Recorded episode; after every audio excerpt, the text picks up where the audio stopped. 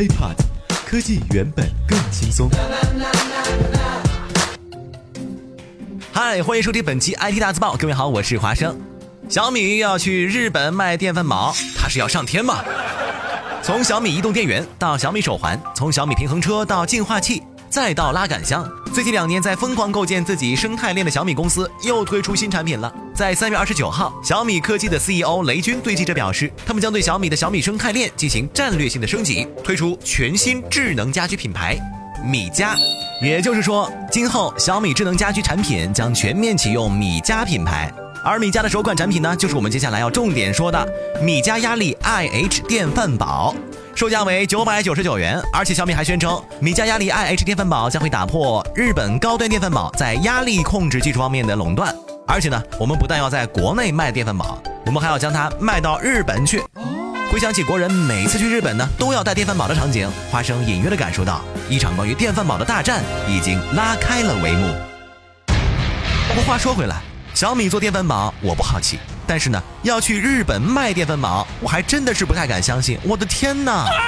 谁都知道啊，日本的电饭煲那绝对是电饭煲界中的珠穆朗玛峰。据多位使用过的用户表示，日本的电饭煲呢，呃，主要比较的两个方面是多段压力加热和内胆材质。这两大优势不但能够极大的提升米饭的口感、色泽，保证做出来的米饭晶莹剔透、颗粒分明。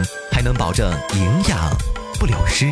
不过有一点必须要说明，日本的所有电饭煲品牌都承认电饭煲做出的米饭始终不如柴火烧出来的米饭好吃。不知道吃过柴火烧米饭的小伙伴们对此呃又有什么评价呢？再回来说一下小米，此次小米重点推出的这款压力 IH 电饭煲，为什么敢吹啊？不是，为什么敢宣传这么大？来看看它的生产团队就知道了。这款电饭煲呢是小米最新公布的生态链创业企业纯米科技制作的，他们的核心团队成员呢分别来自苹果、Moto、IBM、美的、飞利浦、三洋等，这典型的是手机团队和家电团队的跨界组合。那其中呢更有压力 IH 电饭煲的发明人，拥有多项电饭煲核心专利的内藤毅。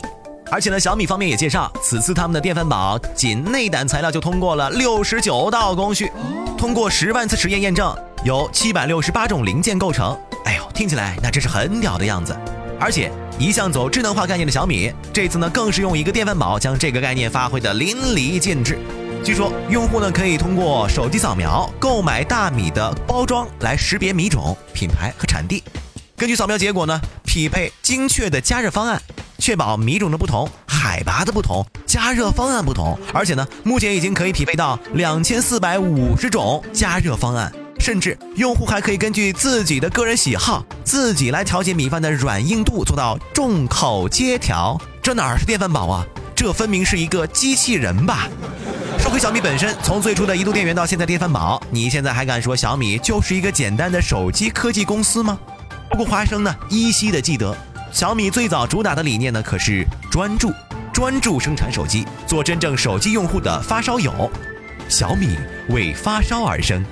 而且，它也将国产手机的销售价格死死地卡在了两千元标准线之下，而且是卡了很长一段时间。小米一代、小米二代手机都曾经引发了疯狂的热潮，但是从现在的小米来看，我们还真的要用“专注”这个词来定义它吗？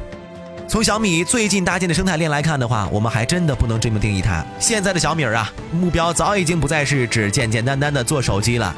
就投资来看，近两年小米已经连续投资了五十五家创业公司，这相当于过去两年里每十五天就有一家新的创业公司加入小米生态链。就小米推出产品而言，除了小米手机、小米平板、小米电视、小米盒子、小米路由三类产品之外，其他呢包括空气净化器、净水器、移动电源、小米手环，全部都是来自这五十五家小米生态链企业。也就是说。除了小米自身出品的三类产品以外，还有五十五家公司在出品各种小米生态链产品。可怕的是，这五十五家小米生态链企业当中，出现年销售额一亿的就有七家，年销售额超过十亿的有两家。而且雷军自己也说，小米并非单纯投资创业公司。生态链投资就是由小米输出做产品的价值观、方法论和已有的资源，包括电商平台、销售团队、品牌等等，围绕我们小米自己建立起一支航母舰队，虽然小米的投资盈利很高，但是对于专注这件事儿，小米一直备受大家的诟病。谁让你当年就是这么定义自己的呢？而小米呢，现在推出了电饭煲打头阵的米家产品，其实就是为了建立自己的全新独立品牌，避免自己沦为杂货铺的概念。雷军自己在去年年底的时候也在微博上说了，小米会始终专注自己的核心业务，为了避免引起混淆。生态链产品将会启用新的独立品牌，降低周边产品对小米品牌的伤害，同时呢，也可以帮助小米涉足全新的领域，做更大的规模。现在来看，小米儿这一小步真的是跨出去了。